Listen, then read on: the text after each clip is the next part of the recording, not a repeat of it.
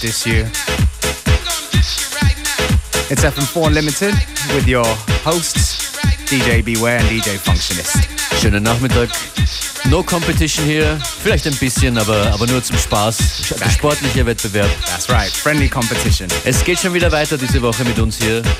Fein, dass ihr dabei seid.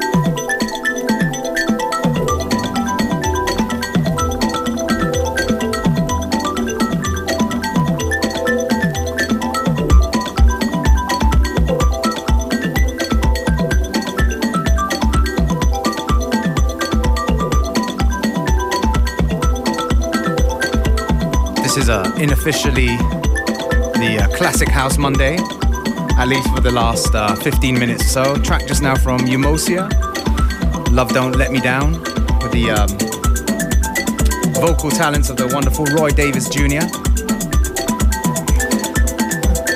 And now we move on to something a little bit more modern, well, retro modern, I would say. Part of the uh, Vangelis Edit series, Sleeping Beauties remix that we featured last week on Unlimited, if you've been paying attention. This track's The Slipping Beauty in a Telephones rework.